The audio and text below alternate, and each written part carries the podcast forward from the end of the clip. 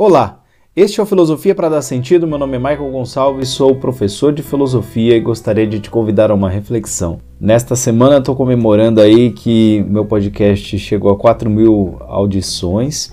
É um número modesto se a gente pensar, comparando com gente grande aí do mercado, nada a ver fazer essa comparação, é, mas eu penso que para 72 episódios, contando o de hoje, né? Contando esse que você está ouvindo, mais um ano e seis meses, mais ou menos, de trabalho, eu consegui uma boa média, um número razoável de pessoas que escutam toda, todo mês, toda semana.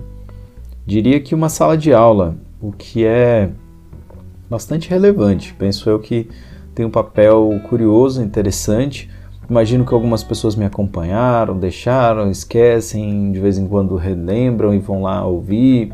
E eu acho que é muito estimulante conversar com algumas pessoas que veem valor naquilo que eu estou produzindo. E é isso.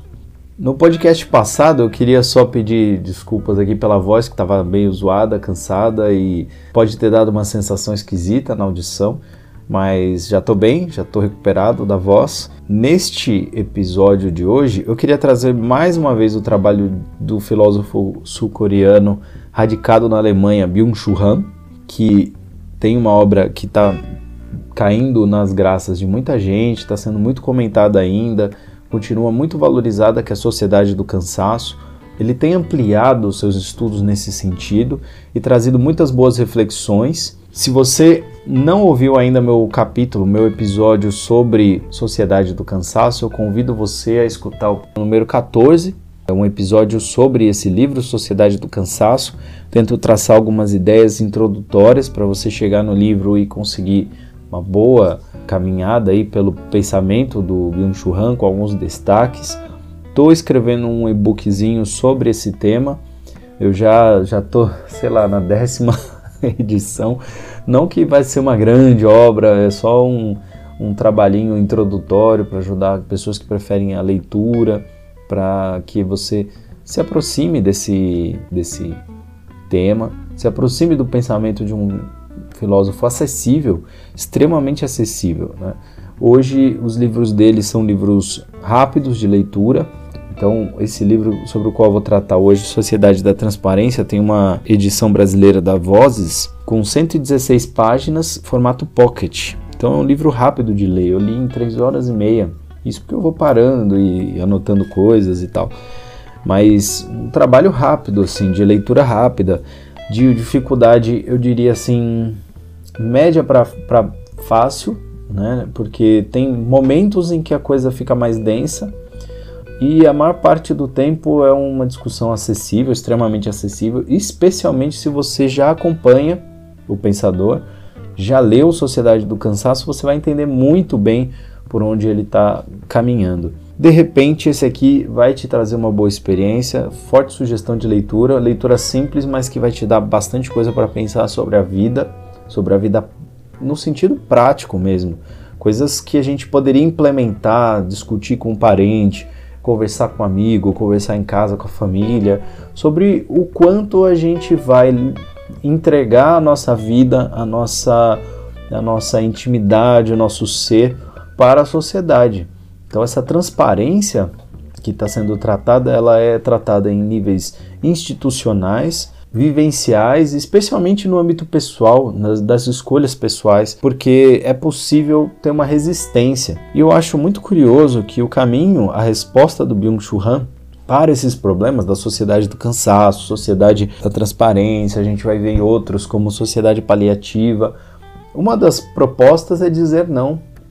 Coisa muito simples, é uma negatividade não no sentido de você se, se carregar de energias negativas ou de é, pensamentos negativos, nossa, é, muita gente não, não digere isso, mas também, né? Também um pouco de aceitar que a, a vida pode ter dimensões outras que não apenas o positivo, a gente vai ver isso já já, e não necessariamente o sim, a vitória, sabe? O, como se o fracasso fosse é, algo irremediável, como se a derrota fosse o fim do mundo, como se a negativa fosse a pior situação possível que você vai ter. E, e não é bem assim, né? Um momento extremamente importante do livro Sociedade do Cansaço. recomendo mais uma vez fortemente a leitura do livro, ou se você não quiser chegar no livro, veja o meu podcast. É o capítulo em que ele fala o caso Bartleby, que é uma obra da literatura e que ajuda a gente a pensar muito bem sobre como dar uma resposta a esses problemas, o que eu acho torna o Byung-Chul Han um pensador extremamente importante para o nosso tempo, porque além de ele fazer uma leitura interessante da realidade, ele dá uma orientação clara, simples e que atinge de maneira quase que global os problemas que ele está apontando. Então é um pouco, não é uma crítica né, ao Bauman, por exemplo, que é, que é extremamente afamado, é um sociólogo extremamente afamado, as pessoas gostam do pensamento do Sigmund Bauman e entendem muito bem a modernidade líquida, o pensamento líquido, essa coisa que ele faz uma boa leitura, ele dá muitas propostas de como enfrentar essa realidade, mas é difícil de sedimentar isso num, numa proposta simples. Para o Byung-Chul Han, a gente consegue uma proposta extremamente simples. Não. Dizer não. Negar. Não aceitar. Resistir. Né? É, buscar outras formas que não simplesmente aceitar tudo isso que está sendo forjado ou construído. Né? é um, é um jeito de pensar. E se eu tiver, estiver enganado, né? é lógico, venha conversar, vamos debater. Mas e ele traz visões amplas sobre estética, sobre comportamento e ele traz muito, muitos detalhes de como enfrentar esse problema. E ele mesmo dá um testemunho, uma curiosidade sobre ele apareceu numa revista espanhola sobre a vida dele, que ele evita o smartphone, por exemplo, que ele passa muito tempo cultivando um jardim, que ele evita tratar os alunos como clientes, ele evita qualquer tipo de linguagem como se fosse uma linguagem de, de negócio no seu trato, no trabalho, porque ele pensa que isso já é uma forma de resistência. Ele não aceita tão facilmente as tecnologias, no sentido de que tem que se render à novidade do momento, dá um tempo, sente, negocia, conversa. E apesar de parecer uma pessoa que nega uma forma moderna de construir a vida, ele age de forma extremamente contemporânea nos seus textos, na forma de se apresentar, se mostra uma figura pop de alcance grande. Então é, é curioso o caso dele. É um filósofo que consegue sair daquela linguagem difícil inacessível consegue ser profundo, extremamente profundo, fazer gente de muitos âmbitos, de muitas áreas refletir sobre os temas dele. É lógico que tem é, falhas aqui e ali que alguns outros pensadores vão apontando, que muita gente vai, vai comentando, mas esse é o risco, né? Essa é, é essa é a vida do filósofo, é assim que é mesmo, e eu acho que ele está no caminho muito certo cada vez mais eu leio, mais eu curto o pensamento dele e divulgar o pensamento dele, porque é uma porta de entrada para a filosofia muito legal, para uma filosofia contemporânea muito legal. Olhando um pouco para o livro aqui, e agora a gente vai entrar numa fase do podcast que é um pouco mais de aprofundamento. Então eu vou tentar ser esquemático, mas ao mesmo tempo trazendo um pouco da complexidade do, dos temas que ele aponta e do próprio texto. Então ele começa o livro assim: né? Nos dias atuais não há mote que domine mais o discurso público do que o tema da transparência. Ele é evocado enfaticamente conjugado, sobretudo, com o tema da liberdade de informação. A exigência de transparência, presente por todo lado, intensifica-se de tal modo que se torna um fetiche e um tema totalizante, remontando a uma mudança de paradigma que não se limita ao âmbito da política e da sociedade, assim, a sociedade da negatividade dá espaço a uma sociedade na qual vai se desconstruindo cada vez mais a negatividade em favor da positividade. Portanto, a sociedade da transparência vai se tornando uma sociedade positiva. Assim ele começa o trabalho dele. Ele diz o seguinte também: a exigência de transparência começa a se tornar mais intensa sempre que já não há mais confiança. Em uma sociedade baseada na confiança, a exigência de transparência não tem força de penetração. A sociedade da transparência é uma sociedade da desconfiança e da suspeita, que se baseia no controle em virtude do desaparecimento da confiança. A forte e intensa exigência por transparência aponta justamente para o fato de que o fundamento moral da sociedade se tornou frágil, que valores morais como sinceridade e honestidade estão perdendo cada vez mais o significado. Em lugar da instância moral em vias de desaparecimento, surge a transparência como um novo imperativo social.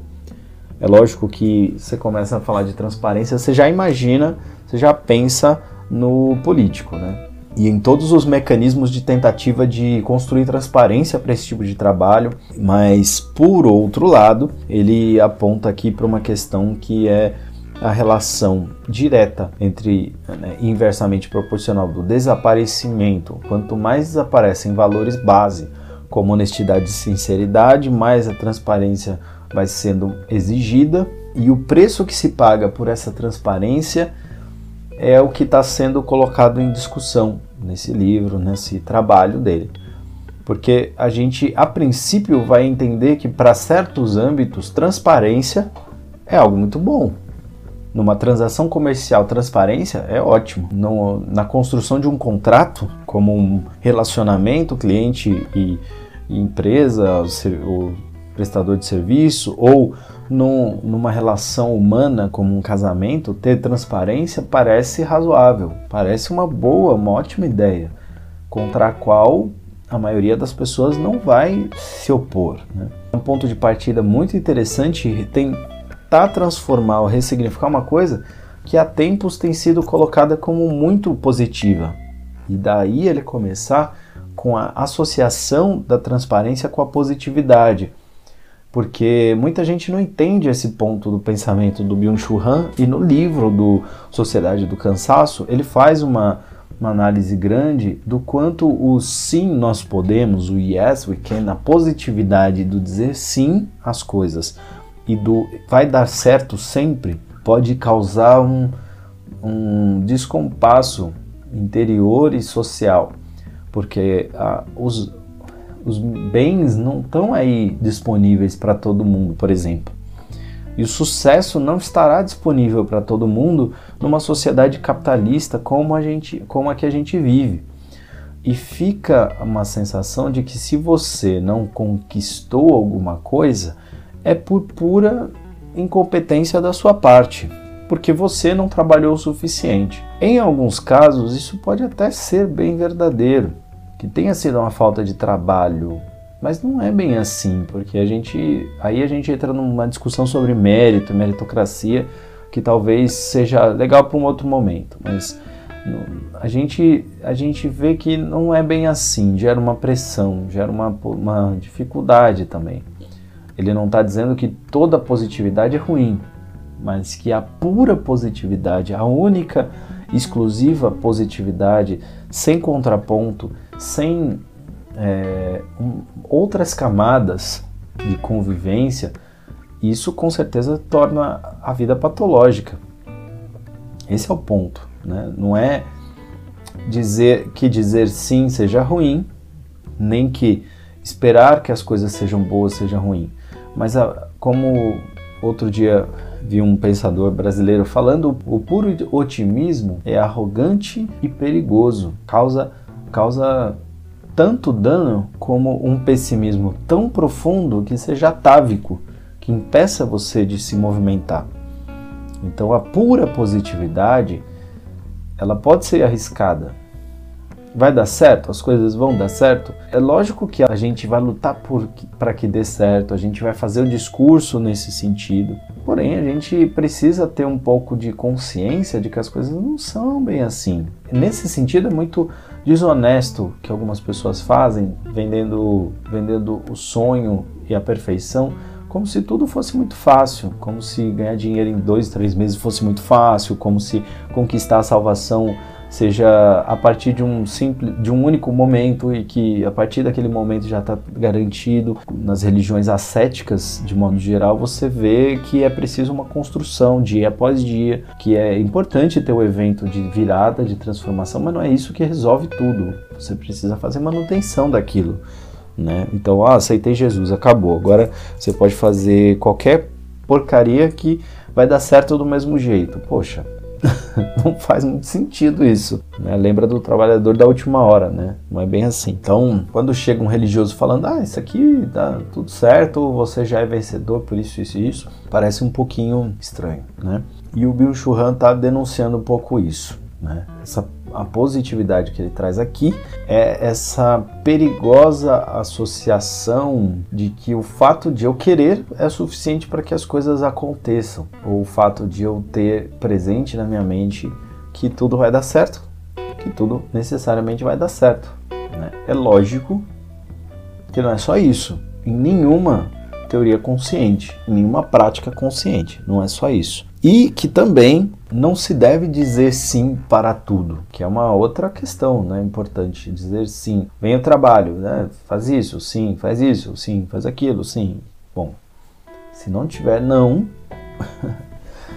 né, não tem sustentabilidade. Ele, ele fala exatamente, ó, as coisas se tornam transparentes quando eliminam de si toda e qualquer negatividade, quando se tornam rasas e planas, quando se encaixam sem qualquer resistência ao curso raso do capital, da comunicação e da informação. As ações se tornam transparentes quando se transformam em operacionais, quando se subordinam a um processo passível de cálculo, governo e controle, ou seja, sem a menor possibilidade de caos. Então, tá na agenda, vai acontecer. Não tem imprevistos, não tem possibilidade de redimensionamento, não tem possibilidade de revisão, não tem possibilidade de erro. Essa positividade ela é perigosa. Ela é perigosa porque ela é uma positividade do desempenho, ela é uma positividade da uniformização, é uma positividade é, que leva a uma pressão leva uma pressão, porque enquanto quando as coisas começam a não acontecer, quando aquilo que é esperado começa a demorar para acontecer, ah, o sofrimento vem forte, vem muito forte. Então é importante que esses processos que estão sendo coagidos para uma transparência, eles é importante entender que eles estão sendo influenciados a serem operacionalizados e acelerados. É uma pressão muito grande que vai causando esse movimento em busca da transparência. Sociedade da transparência é como um abismo infernal do igual. O dinheiro que iguala tudo com tudo desfaz qualquer incomensurabilidade, qualquer singularidade das coisas. Vejam as harmonizações faciais, como não pode ter, é, a pessoa não pode lidar mais com a decepção de não ter o rosto, né? A decepção de ter o rosto de uma forma que não é como um padrão harmônico, né? E a gente, pelo menos eu tenho a impressão de que o harmônico não é tão bom, porque depois da harmonização eu não vejo muita melhora. Isso é pessoal, ok. Alguém pode falar que eu estou enganado, mas poxa, eu na maioria das pessoas eu preferia o rosto desarmônico. Parece que apesar de a gente ter um senso de beleza né, relativamente associado à harmonia, à simetria, essa perfeição de simetria construída tecnicamente, ela está gerando confusão, está gerando problemas, rostos que são deformados até. Então, como se o padrão tivesse que ser quadrado, não sei se é bem por aí, né? Quando a gente fala, por exemplo, do ponto de vista da linguagem, e o Byung-Chul Han traz o pensador William von Humboldt, ele diz que é curioso que na palavra ninguém pensa justa e precisamente aquilo que o outro pensa, e por menor que seja a diferença, ela oscila como um círculo na água e atravessa toda a linguagem. Todo compreender ao mesmo tempo não compreender. Ou seja,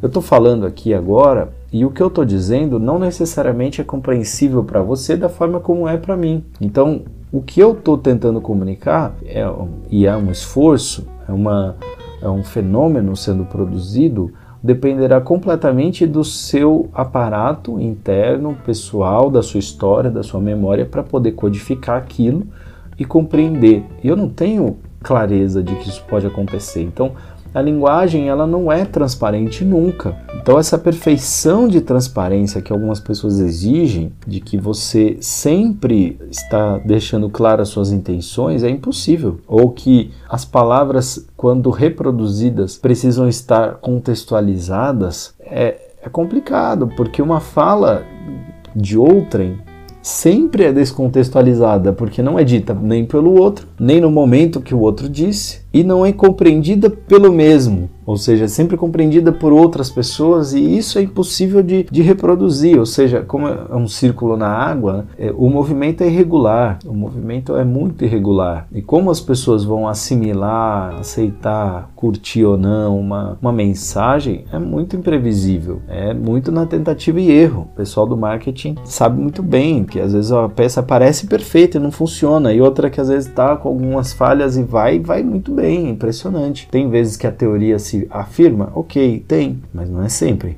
E é curioso como essa a linguagem ter uma espécie de lado escuro, ao invés de trazer problemas, traz beleza, traz novidade, traz acréscimo. Uma conversa em que as pessoas começam a interpretar um pouco o que a outra está dizendo, surge novidade. É muito, muito bom quando isso acontece. É curioso que quando há poesia, né, as coisas são ditas sem revelar totalmente, e isso dá um caráter não só de beleza, como de profundidade. Então, quanto mais transparente, de fato mais raso. E quanto mais obscuro, parece mais profundo. Nem sempre é, mas parece profundo. Então, dizer algumas coisas deixando margem para interpretações nem sempre é uma coisa ruim e tem sido encarado de forma ruim, curiosamente. Né? Então, nessa essa questão é uma questão, como ele mesmo vai chamar, ou é, invocando Nietzsche, um novo iluminismo. Curioso que esse novo iluminismo ele vai construindo não só uma outra forma de pensamento e de conhecimento, de tentativa de perfeição da positividade do pensamento, ou seja, é o mínimo de interpretação, de sentimento, o mínimo de vigor ou de poesia e o máximo de informação extremamente informativo né, positivista, ele ele é ao mesmo tempo pérfido pelo seu caráter raso e também pelo esgotamento que ele produz, porque é um tipo de conhecimento que não sacia de nunca. Então, é curioso, curioso que exista essa associação da transparência com a positividade e que ele vai traçando uma ideia de que talvez a gente precise de algumas não transparências, que ficam muito evidentes na necessidade que algumas pessoas têm e que talvez você tenha e que eu tenho de muitas vezes obscurecer, de privacidade, de momentos sós, de momentos de, de não abrir para o outro aquilo que você, que você tem, o seu pensamento, o seu sentimento. Aquele momento que você está brisando, alguém pergunta, e aí, o que, que você está pensando? Você responde, nada. E isso tem a sua importância, uma garantia de que você tem algo que é para você. E nesse sentido, ser transparente pode ser perigoso. Tá? Tudo você vai dizer, tudo você vai informar. Não é uma ode a, a uma vida ladina, não é uma vida obscurecida, pelo, por, cheia de segredos, né?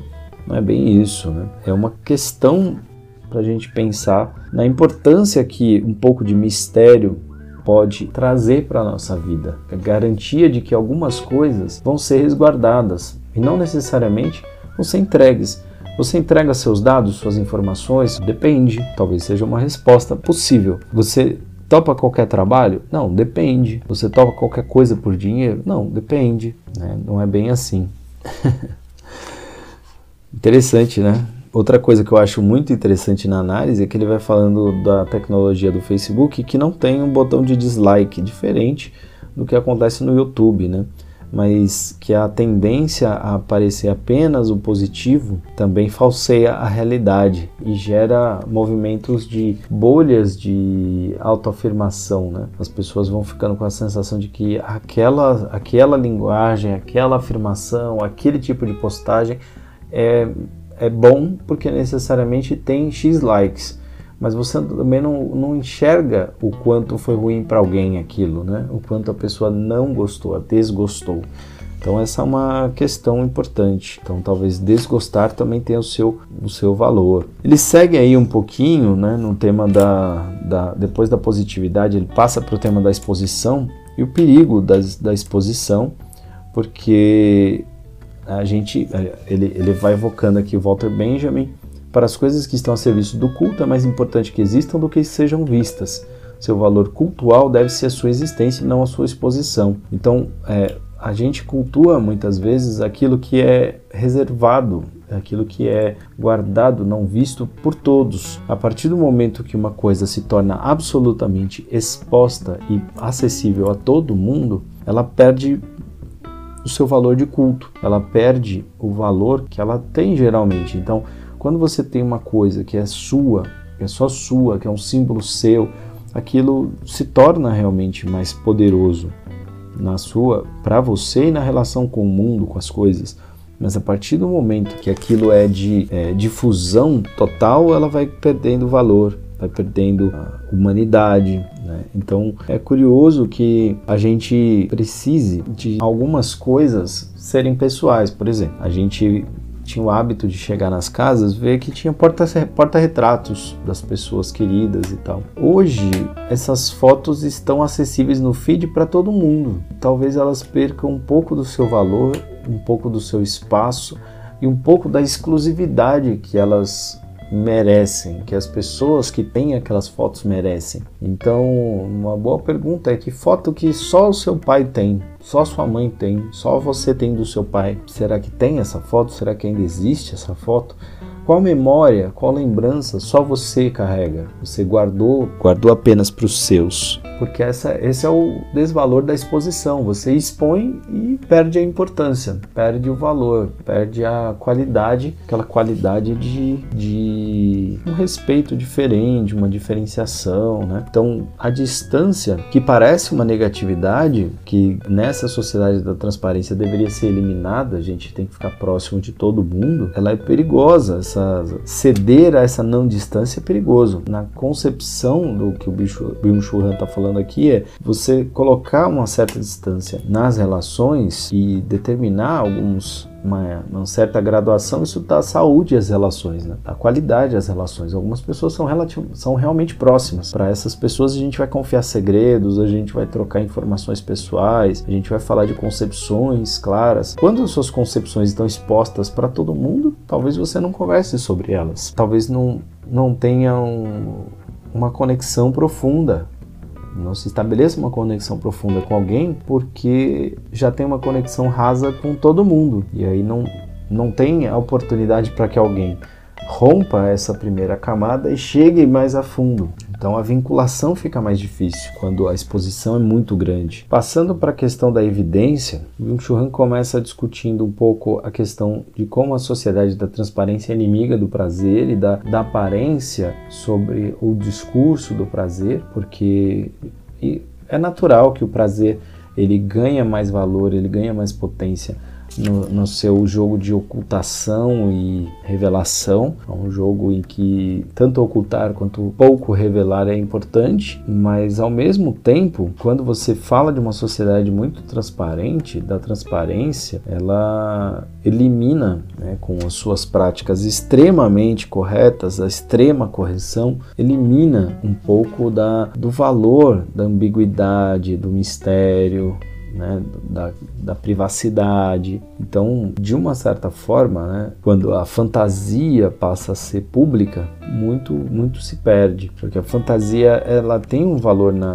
economia do prazer, citando aqui o texto, ela tem um valor erótico no sentido da conexão, do encontro, da proximidade, né, e numa numa concepção de sociedade muito pautada pela pornografia, não existe, não existe essa sedução, não existe esse jogo de claro escuro, não existe essa essa sedução. As coisas são muito diretas, a imagem está desnuda, não tem mistério, não tem valor. Então, não é para fazer um discurso moralista, aquele discurso que se fazia contra a mulher que exibe o corpo, que ela vai se tornando vulgar.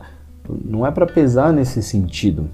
Por outro lado, ele era um discurso extremamente incoerente porque o homem podia ser vulgar à vontade enquanto a mulher não podia.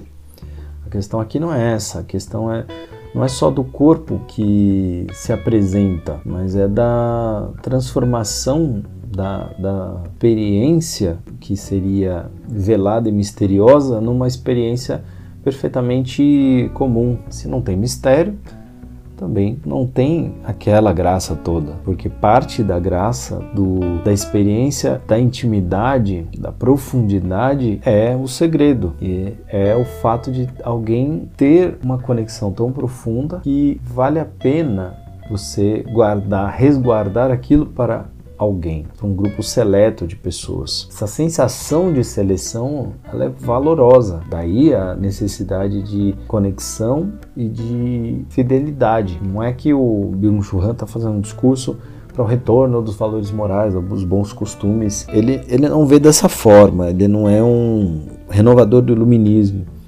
mas ele parece é, insurgir muito frequentemente contra a pornografia dessa coisa do contato direto do olho com a pele, né, do, do olho com o ato, sem mistério, sem desvelar, sem escuridão, sem, sem que haja um jogo sedutor e que, sem que haja conexão humana. Essa sociedade pornográfica que ele vai trazendo e que está extremamente conectada com a ideia da evidência, ela é, é uma sociedade de hiperexposição que vai tornando todo tipo de, de, de atividade muito usada, né?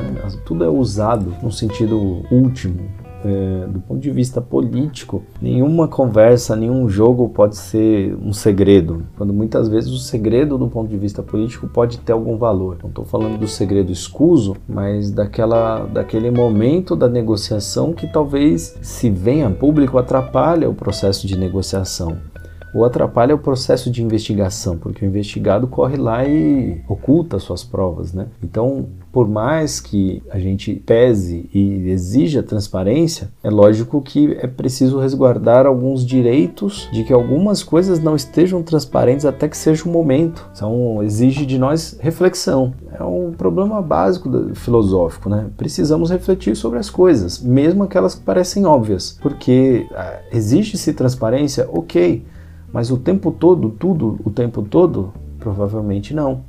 Tem algumas coisas que talvez não devessem ser transparentes se a gente fizesse uma boa reflexão, porque talvez haja um momento certo de revelar certas informações. Então, o fetiche do estar informado o tempo todo sobre tudo também leva a um cansaço também leva a um esgotamento e, coloca uma exigência profunda sobre as pessoas, porque quando você tem a sensação de não saber sobre uma coisa, quando tem a sensação de que todo mundo sabe, você se julga, você se cobra.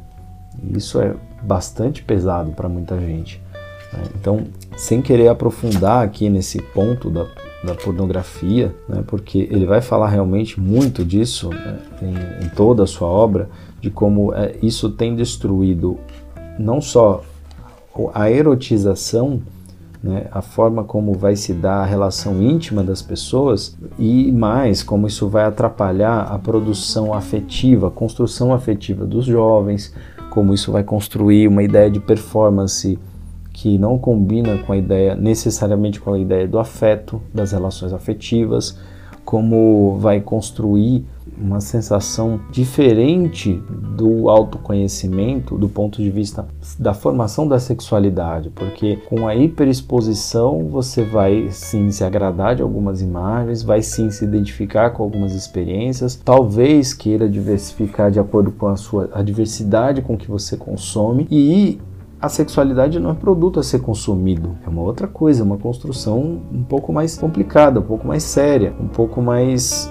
misteriosa até, e que exige de nós autoconhecimento. Byung-Chul Han traz o Sartre falando que o corpo se torna obsceno quando é reduzido à mera faticidade da carne. Obsceno é o corpo sem referência, que não está direcionado, que não está em ação ou em situação.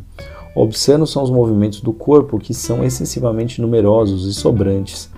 A teoria da obscenidade de Sartre pode ser aplicada muito bem ao corpo da sociedade e seus processos e movimentos, tornam-se obscenos quando são privados de toda narratividade, de todo direcionamento, de todo sentido. Então falta sentido, a gente faz as coisas com pressa, acelerado, com uma necessidade de entrega, sem narrativa, sem história, sem tempo para criar conexão sem tempo para que as coisas possam se maturar. De certa maneira, essa aceleração que já aparece na teoria do Bauman, que aparece nas teorias da hipermodernidade, vai ser um problema, porque o tempo do nosso pensamento não é tão ágil e a gente precisa se adaptar a uma agilidade, que, que é uma violência contra nós. Então, se você não falar que está correndo, que está corrido, que, tá, que as coisas estão. Parece que você está fora do tempo, parece que você está fora da, da curva da realidade, e não é bem assim, né? Então, quando ele, quando ele traz a questão da aceleração, ele está falando da importância da gente ter um tempo diferente, né? De um tempo que permite que as coisas aconteçam, que a gente permita que a natureza flua. Por exemplo, o espaço transparente, então dá um exemplo do Vale do Anhangabaú, que foi tornado um vão sem plantas, sem falhas, sem buracos, sem bancos, sem topologia. É um espaço transparente e é pobre de sentido, não tem quase significado, perdeu o significado, pelo menos na minha visão. Hoje eu tenho essa sensação indo lá. Quando ele traz a sociedade da intimidade aqui, a questão é que ele está é, tá denunciando que a intimidade que deveria ser relegada a poucas pessoas, a um grupo seleto, pessoas com conexão, é, precisa estar sendo produzida de forma pública nas redes sociais, no, no espaço público, Nesse novo desenho da sociedade do espetáculo, aquilo que é íntimo torna-se espetáculo. A teatralidade que era necessária para uma boa convivência pública vai desaparecendo e quando essa pessoa vai, vai colocando sua intimidade para fora, a gente vai percebendo quem ela é na realidade. Para alguns aspectos é ótimo, a gente tem uma noção maior de políticos, mas por outro lado, você se você chega um momento que você se vê discutindo muito mais a vida íntima do político, do artista, do que a obra em si, o trabalho em si. E as notícias ficam girando em torno disso. E as redes sociais ficam obrigando as pessoas a, a criarem intimidade e conexão profunda com todo mundo quando isso não é possível. Então é uma denúncia que ele faz que a intimidade cola na ideia da transparência. Você, é, para ser transparente, precisa expor a sua intimidade e essa falácia tem sido perigosa porque algumas pessoas expõem a intimidade e depois o dano é muito grande de trazer de volta a vida para um, um jogo de claro escuro no qual você revela algumas coisas como performances, mas esconde algumas coisas que são pessoais, importantes para você. Isso tem um, um valor e ganha uma, relevância no, na obra dele. Seguindo aqui pelo tema da informação, ele vai falar: informação é bom. Todo, termos informação é bom, que não basta informação, o excesso de informação é desestruturante. Então, ter informação não é suficiente, porque o que fazer com o excesso de informação? O que fazer com, com só informação não resolve os nossos problemas. Então, a gente precisa de mais do que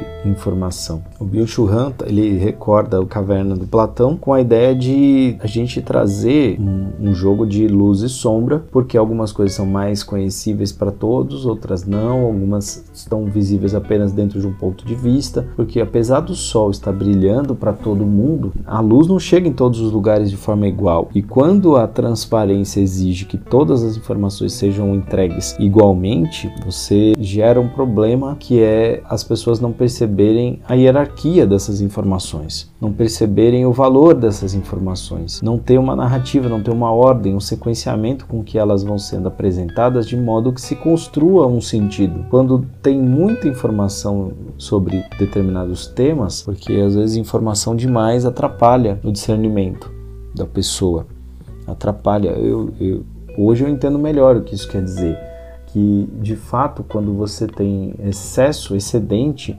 de, de informação, você trata todas elas com o mesmo valor e coisas que eram mais graves vão desaparecendo no mar dessa informatividade. Então, lembra muito o que o Maquiavel dizia: se você tem que fazer mal a uma população, quando você é o príncipe, é melhor fazer tudo de uma vez só, porque cada um vai tomar para si aquilo que é mais importante, na hora que forem debater eles não vão entrar em acordo do que realmente é, é mal da sua ação e vai desestabilizar. As pessoas vão ter uma sensação, pelo montante, vão ter uma sensação menor do mal quando tratado isoladamente. Então é, é melhor esse, esse mar porque ele difunde a percepção, porque a realidade das, da percepção das pessoas ela é pontual e não sistêmica, orgânica e totalizante. Nem tudo é importante. Se você fala que tudo é importante, nada é importante. Como assim? Né? Então, se nada pode ser jogado fora, então não tem hierarquia, não tem sentido que uma coisa tenha, um, um, saber tenha valor. Por exemplo, valorizar a vida. Quando a gente vai tratar de determinados temas, joga-se a conversa para um tema periférico como se ele tivesse o mesmo valor que o tema central. E, é, e fica confuso, porque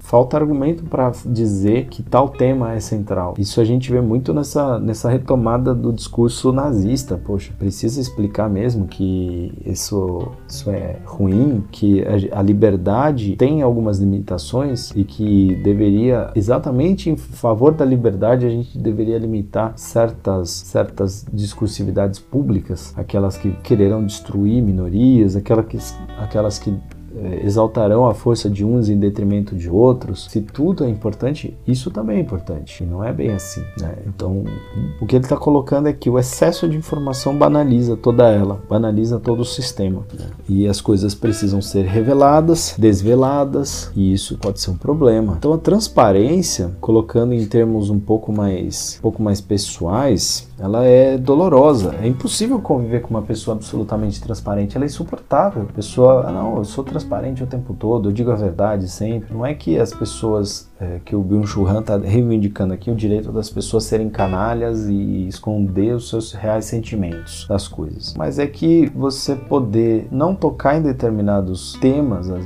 às vezes, ter a cumplicidade de que pessoa não vai alfinetar, por exemplo, um tema que é doloroso para alguém, a pessoa geralmente reivindica, não, porque eu falo o que eu quero, eu falo o que eu penso, boto para fora mesmo, é assim mesmo. E falta sensibilidade, falta pensamento, falta racionalidade, falta pesar as coisas. A pessoa é por fluxo, por um lado o impulso, dar vazão ao impulso é bom, especialmente quando a gente está diante de pessoas que foram a vida inteira constrangidas desse impulso. Mas a pura impulsividade também sem nenhuma negatividade, sem nenhum nenhuma restrição, sem nenhum limite, sem nenhum guardar para si, também pode ser perigoso. Então, esse livro ele vai trazer para a gente algumas inquietações. É lógico que a gente quer políticos transparentes, mais transparentes possíveis, administrações transparentes.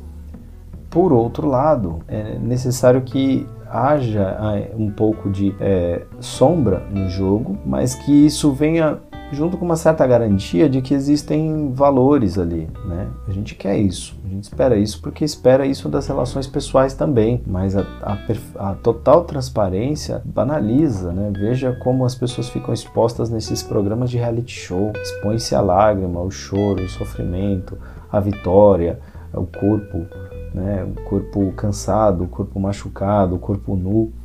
Então, toda essa transparência, ela causa problemas que a gente precisa pensar e lidar com eles. Pode ser que você ache totalmente positiva a transparência, mas fato é que a gente precisa pensar sobre o tema. E será que a gente precisa mesmo de uma sociedade absolutamente transparente nas relações? Será que não é interessante hoje para o mundo do capitalismo, para as, relações comerciais, muito mais transparência para que eles tenham mais dados e possam vender muito mais e melhor e tem menos valor para nós porque produz uma vida de conexões menos significativas, quanto vale entregar tudo para alguém ou para todo mundo? Então essas são perguntas, são perguntas a serem feitas. E esse é o papel do filósofo, é refletir sobre as coisas e lançar perguntas para o mundo ter algumas conclusões, se possível, e provisórias que em algum momento talvez ele mesmo questione, mude de ideia. Esse é o ponto. É assim que se trabalha, é assim que um filósofo faz, e é por isso que eu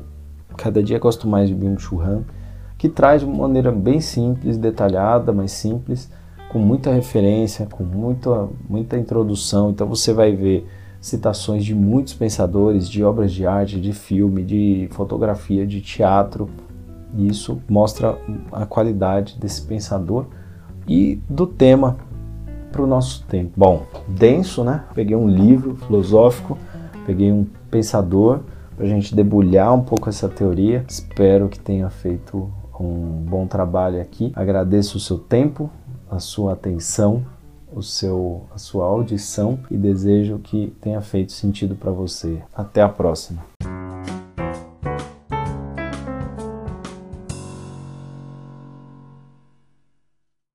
Bom, você acabou de ouvir o capítulo que eu preparei com muito amor. Te agradeço por você ter ficado até aqui comigo, mas antes de finalizar, gostaria que você desse cinco estrelas para mim no Spotify, no Apple Podcast ou na Amazon Music, favoritar na Deezer, se inscrever no Google Podcast, no Castbox ou no YouTube. Assim você fica sabendo das novidades. Filosofia para dar sentido é uma produção independente, fruto da resistência de um pobre pensador Filosofia para dar sentido foi gravada e editada na minha casa e desejo a você uma ótima semana.